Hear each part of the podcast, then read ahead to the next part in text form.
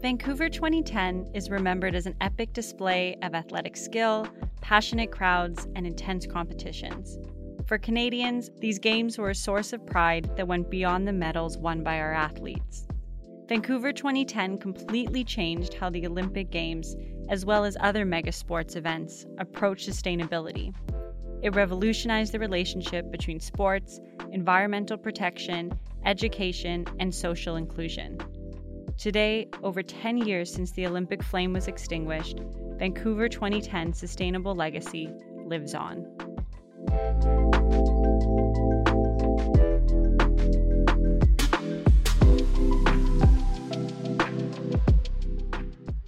À la croisée des Jeux, at the crossroads of the Games, the podcast that brings sport and culture together, exploring the influence of the Olympic Games on you, on us, on our imaginations, and on society. Produced by the Olympic Museum. Hello, my name is Meghan Drassigaudio, and I am the lead museum project manager at the Olympic Museum. I'm responsible for managing the museum's temporary programs, including our new exhibition, Rêver en blanc, the epic story of the Olympic Winter Games. Today, we welcome Ann Duffy to the podcast. Ann is the president of the Ann Duffy Group, an international sustainability consulting firm, and was also the chief sustainability officer at Vancouver 2010. Since then, she has advised bidding Olympic, Paralympic, and FIFA World Cup hosts on their sustainability plans. And most recently, she was part of the successful united bid of Canada, Mexico, and the United States to host the 2026 FIFA Men's World Cup. Today, she's here to talk to us about the incredible sustainability work that her and her team accomplished at Vancouver 2010. So, hello, Ann, and welcome to the Olympic Museum podcast. Hello, Meghan. Great to be here. Now, this season, as you know, the podcast is focusing on the birth, the evolution, and the future of the Olympic Winter Games. And as two Canadians whose jobs have brought us up close to the Games, I know this is a topic that we are both very passionate about. Now, we need to set our minds back 15 years ago to 2006. You were just hired by Vancouver 2010's organizing committee to be their chief sustainability officer, which sounds like a massive job. So, can you please tell us a little bit about the roles and responsibilities of a chief sustainability officer and how you and your team approached this work in the years leading up to the Games? I'd love to. Yeah. So, let me put on my memory hat and recall that time. So, I first want to say that I came into the organizing committee at a point where we had the beginning of a leadership team and we were becoming much more familiar with the bid commitments that happened prior to um, being awarded the game. So, a lot of the mandate was already on the table by the time I arrived and my role kicked in. Um, as chief sustainability officer, my role was help was to help establish a way that we could help guide decision making on a day to day basis that would consider the environmental, social, economic, and legacy impacts and opportunities of the of the project. And so much like a chief financial officer that has fiduciary responsibility and accountability for money incoming and outgoing. I had accountability responsibility on how are we doing on these qualitative and quantitative goals, whether it was low carbon games or low waste games or high social inclusion or high Aboriginal or Indigenous participation, um, high economic, local, regional um, development, and legacy commitments. It was sort of this oversight role that was um, established. I think I really want to emphasize too that this is a team sport. Um, I was kind of the maestro to help pull this together, but what was really so rewarding and exciting, and in fact, impactful, was connecting this vision, this value, this commitment to hosting the first sustainable Winter Games in a way that we could all feel um, proud and strong that we've we've done the best we could that excitement had to be um, connected and adopted by each of the staff, the contractors, and the volunteers. So, in fact, often my question would be what do you want your legacy to be if you're in transportation or in um, event management or food and beverage services or venue construction and it was really igniting a team to adopt that and that's all part of the role incredible. And and now with you and your team do you have a sense of maybe how many external partners you worked with during your time before the games and during the games?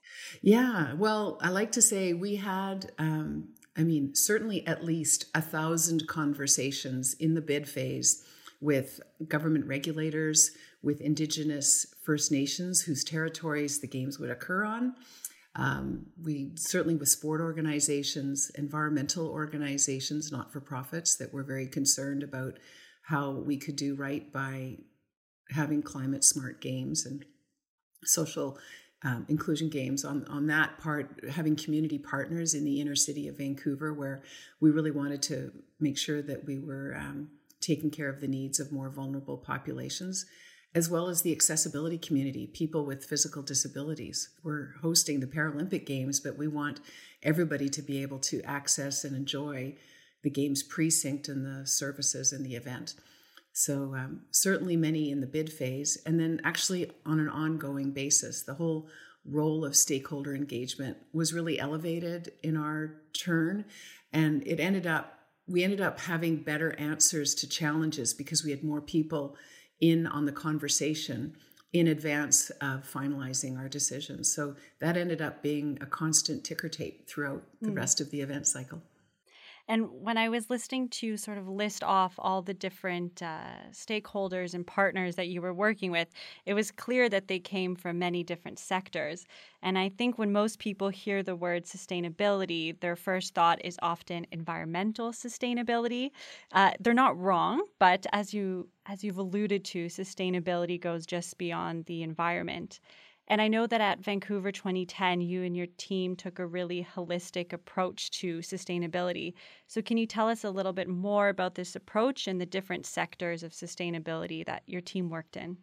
Sure. Yeah. Well, the even getting to the definition of what sustainability would mean for our games was rooted in the stakeholder engagement. Um, I want to include our conversations with government partners and corporate sponsors, both domestically and internationally, um, as well as uh, you know the other community organizations. But based on that input and realizing we had to understand what do we what decisions do we have control over and what decisions do we have influence over, and based on that, we kind of did a synthesis of a definition that was managing the environmental, social, and economic impacts and opportunities of our games to produce lasting benefits locally and globally. So that's still broad, but that gave us that big swath that would um, influence what we would be focusing on. An example of where we would apply the environmental ethos to the project, a big area was the new infrastructure we would build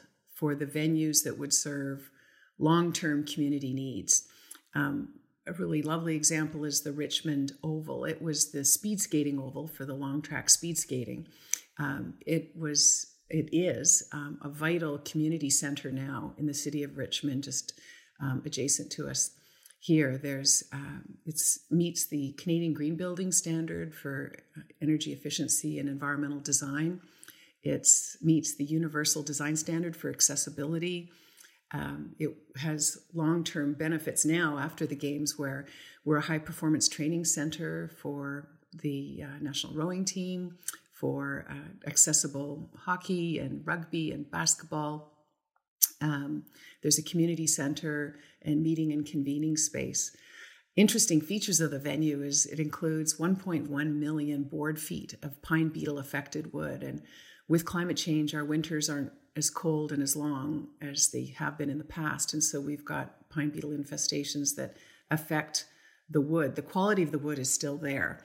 There's now blue striations in it, but we were able to find a second purpose to build the, the roof of this um, venue. And uh, there's also authentic Indigenous art, actually, in all the new venues that we built from the um, from artists of the four host First Nations whose territories the games occur on. We've got rainwater capture, and for the um, uh, for the landscaping, that's associated with the roof and the and the area around that venue. On the social side, probably one of our other favorite examples would be really a running theme that was throughout the games, and that was an organizing can't do everything. An organizing committee can't do everything on its own, but when we work in partnership, extraordinary things can happen. So we worked with our domestic sponsor, Rona, which is kind of a do-it-yourself building and materials um, company, and they helped to work with us and a government partner to establish a temporary warehouse where we could make the temporary fittings, ramps, railings, and things that are needed to host the games, to really put on the games.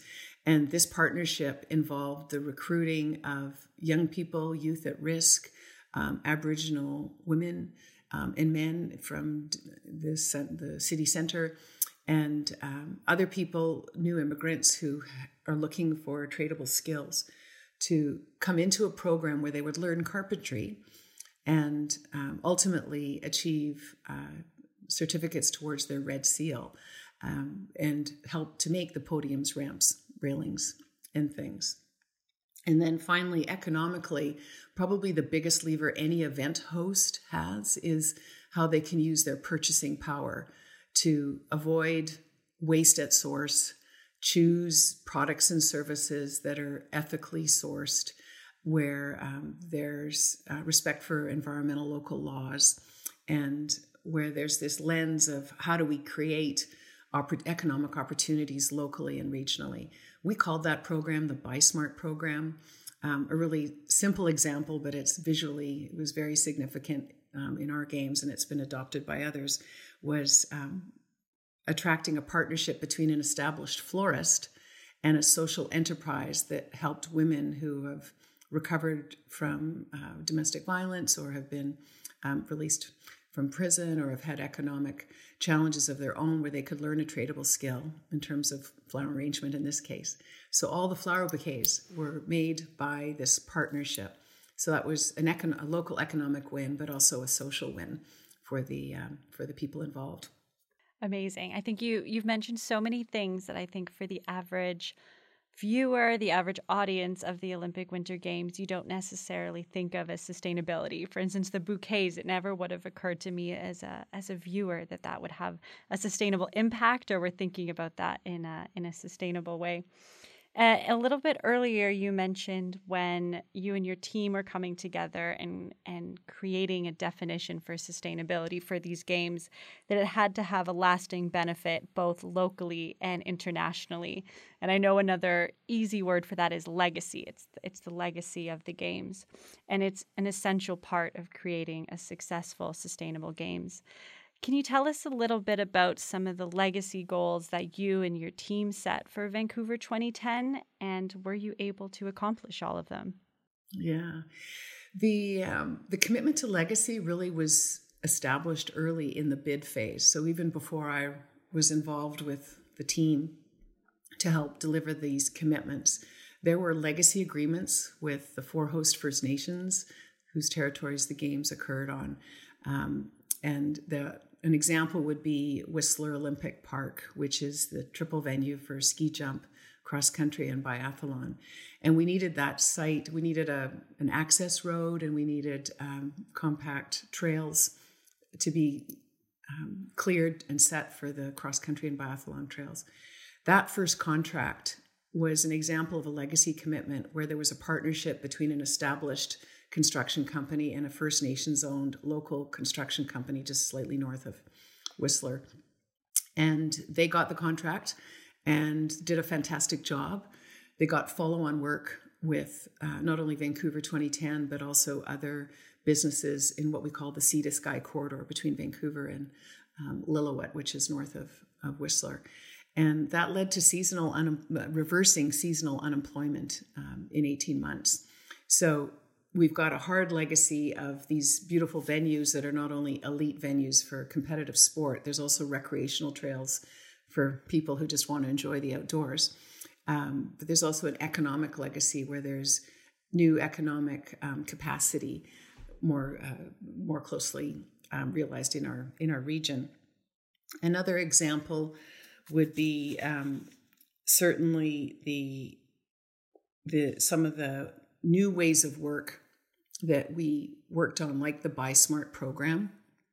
An example of that would be applying how we made all those sourcing decisions in the best way we could to meet environmental, social, and economic benefits would be how that was adopted by other organizations. Probably one of my most gratifying um, legacies to see later on in my career would be when Toronto would host the 2015 Pan Am Games, and the they adopted our Buy Smart pro- program, made it their own. They really had a focus on diversity, just given Toronto's makeup of um, ethnically diverse people and the LGBTQ community.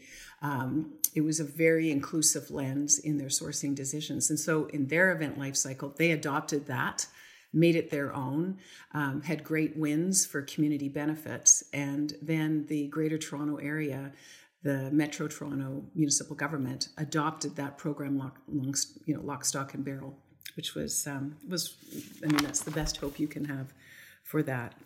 There's many other examples too, but ultimately it's what are the hard things, the tangible things we leave behind, what are the soft things, the new ways of work, and then how do how do we do it in a way where there's a, a strong ripple effect. An example I really want to f- highlight too was the extraordinary partnerships that we were able to um, garner with the domestic and international sponsors. We had a, a vision of really attracting sponsor activations, how they help to support the games by bringing in value in kind. So whether it's furniture for the village or food for the uh, uh, for the venues, um, beverages, whatever. And we established what we called the Sustainability Star program. And it was an invitation to sponsors to say, we're really hoping to put on very strong sustainable games. Come come with us and help profile what you companies are doing in the area of social innovation, corporate social responsibility, environmental and social governance. And I'd hoped that maybe we would get 20, 25 innovations. Uh, we had a jury that would help make sure that these were authentic actions. We ended up having 62 innovations. Oh wow. By, that were games related, sustainability related. And you know, the games come and go, but these innovations live on um, in these companies, whether it's Coca-Cola coming up with hybrid vehicles for their trucks or apparel that's made from recycled plastic bottles or um, staff training and awareness programs for volunteers or the like. I mean, there was just so many. So, um, another example of a new way of work that's been an enduring and improved legacy would be um, a project that my team and I were involved with during our organizing committee, which was creating a sustainable event management and reporting system so that we could make these regular decisions in a consistent way. And um, with a partnership with the Canadian Standards Association, we created Canada's first sustainable event management standard. It's called CSA Z 2010. And that invited us to the table for the international standard with uh, ISO to create the international standard for sustainable event management called ISO 20121, which is really the blueprint now and a requirement by both Olympics and FIFA for any bid to put on, um, whether it's a World Cup or the Olympic, Paralympic Summer and Winter Games. I was also involved in um, helping to develop the first sector supplement with the Global Reporting Initiative. So, this is the body, the organization that um, provide standards and guidelines on how do we report qualitatively and quantitatively on environmental, social, and economic and legacy performance. And so I was involved with the GRI, Global Reporting Initiative, on creating a, a sector supplement for sustainable event reporting. And you know that was born out of many or several years of hard work at Vancouver 2010, and it's improved on an ongoing basis. But that was really something that we think of the ripple effect of that for whether it's business meetings and convention events or cultural events like music and festivals, or certainly sport events, we now have a guiding document to help us um, achieve those goals that we put forward in our in our events. Listening to everything you've said, I so far in the whole podcast. I truly am astounded by how much work you and your team did throughout this whole process. And I also must add, as someone not just from Canada, but also from Toronto, seeing the legacy of Vancouver 2010 live on through the Pan Am Games uh, that we had in 2015 is incredible. And as someone who was there and as someone who has witnessed the long term legacy of a lot of the sites and the programs that were developed, it's um, it's incredible. So well done. Not that you need that uh, from me, but I'm just wondering now, after all this hard work that was done by your team, I imagine that it was essential that the experience, the knowledge, and all the best practices that you developed were passed on to future Olympic hosts. Can you tell us a little bit about what this knowledge transfer process was like post Vancouver 2010 and if any of the best practices you developed were adopted by future hosts? Mm-hmm. Yeah. Um, so the International Olympic Committee, the IOC, has a very strong transfer of knowledge program throughout what I call the life cycle of the event. So in the bid phase, bid organizations can meet with the IOC and other bid and host organizing committees to learn what's important in the bid phase. And then in the seven years of the life cycle of our organizing committee, we had regular meetings with the IOC and our future organizing committees that that would be posting the game. So for sustainability, I got to know the London 2012 sustainability team, the Sochi 2014 sustainability team, um, and the Rio 2016 um, sustainability team. And there would be these meetups once a year, but also smaller workshops where IOC members would come and there'd be a sharing of information. And that was really helpful for anybody that was new to working within organizing committees. After the games, um, I was involved. Well, after the games, the um, some of the leadership team meet at the next winter organizing committee location. So it was Sochi 2014, where there's a big sharing of experience and advice. Um, I personally was invited to join the uh, Sustainability and Legacy Commission of the IOC, which is an advisory body, and was able to really share a lot of our experience in ways that um, would support the creation of Agenda 2020, which would be a seminal policy co- set of commitments around how future bids and games needed to address sustainability priorities. Um, also, our sustainability reports, we did five annual sustainability reports, which is really the ledger to say, here's what we committed to doing, here's where we achieved our goals, um, whether it was qualitative or quantitative, here's where we could have done better. And so that those communication pieces would, would be really helpful for, for future games as well. Now, in your work, because I know that you continue to work in sustainability work, especially with that successful bid for the 2026 World Cup. Yeah. Uh, well, so congratulations on that, Thank first you. of all. It's incredible. and I'm very excited that the World Cup will be coming to Canada. Yes. Um, and when you look at the future and the future of sustainability for the Olympic Games and other mega sports events, what do you see as the biggest challenges or opportunities that they face moving forward? Well, I think I'd be remiss if I didn't start with the big existential crisis, which is what we're facing with right now in this decade around climate change. And um, it's a reckoning for all sectors, including the sports sector.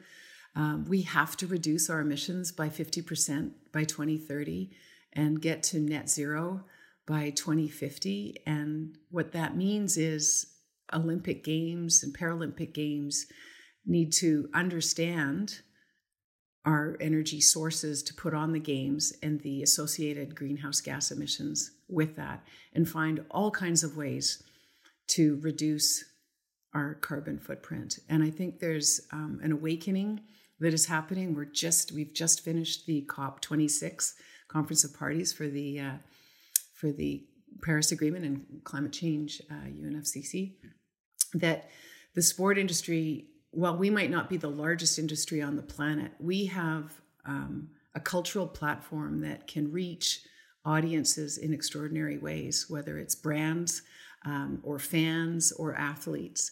And so I think the combination of anticipating what our climate carbon footprint is and ways to reduce it is just going to be in the essential design of how and where we locate games and how we operate the games, and um, also how we can use all of the front facing communication power of, of, of these events to celebrate sport and be excited that we still have winter in hopefully you know many places but there are you know more lying low lying ski resorts for example that are that are having to close because the winters aren't cold enough and long enough anymore. So we're we don't have all the answers right now but we definitely have strong direction. What's exciting we have the new un sport for climate action framework.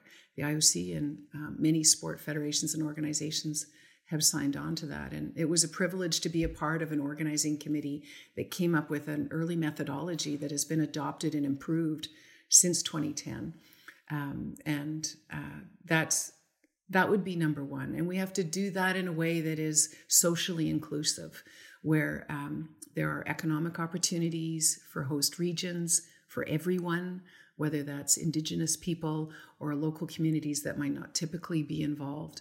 Um, I think sort of the development side, the economic development and social development side of, pardon me, of hosting and planning games is um, ever more important so that the host region can feel like the place was improved as a result of having a games come through a home region. Now, speaking of the future, in a few months' time, we have Beijing 2022 games coming up. And this is my last question for you. Do you have a favorite sport or athlete that you are most looking forward to watching at Beijing 2022?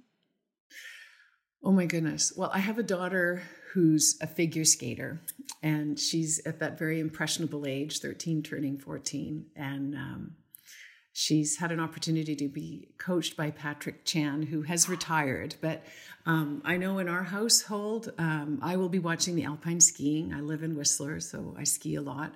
Mm-hmm. Um, and uh, with our family, we'll be watching the figure skating as well. But really, I enjoy all the sports. And I think what's so wonderful, and I think like many of us as a spectator online or on a television, when um, just how the the whole production is put together on television or online for all of us to see, like whether it's curling or cross country skiing or biathlon. But probably my two favorites will be alpine skiing figure skating. Yes, you can't go wrong with figure skating. And as well, both gold medal matches of the hockey. hockey games. We know we'll be there. I still remember Vancouver 2010, exactly where I was yeah. when Sidney Crosby scored uh, that that goal. Um, so yes, legend, so, uh, legendary, truly know? legendary. no, I would just want to thank you again for coming on to the podcast and for for talking to us about all the incredible work that you did at Vancouver 2010 and how that work continues to live on on. So thank you for joining us. Oh, it's been my pleasure, Meghan. Thank you very much, too. If you enjoyed this episode, please let us know by commenting or giving it five stars on your favorite listening app. The Olympic Museum's new exhibition, Rêver en blanc, the epic story of the Olympic Winter Games, runs from December 9th, 2021 to February 27th, 2022. We hope to see you there.